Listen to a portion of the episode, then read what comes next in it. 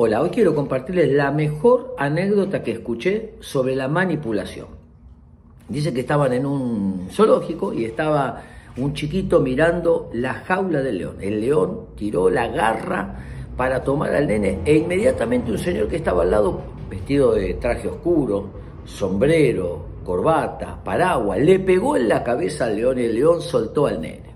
El señor que estaba al lado le dijo, señor, usted es un héroe, yo soy periodista, tenemos que hacer una nota con lo que acabo de ver. No, no fue nada, no, por favor, cuénteme cómo fue que usted salvó a este chico. Bueno, yo soy creyente, le dice, yo creo en las fuerzas de Dios y Dios me dio fuerza para pegarle al león y entonces liberar al nene.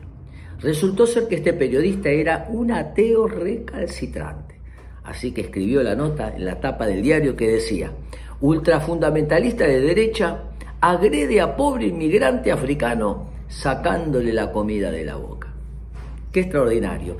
El manipulador toma las palabras y te hace decir lo que vos nunca dijiste.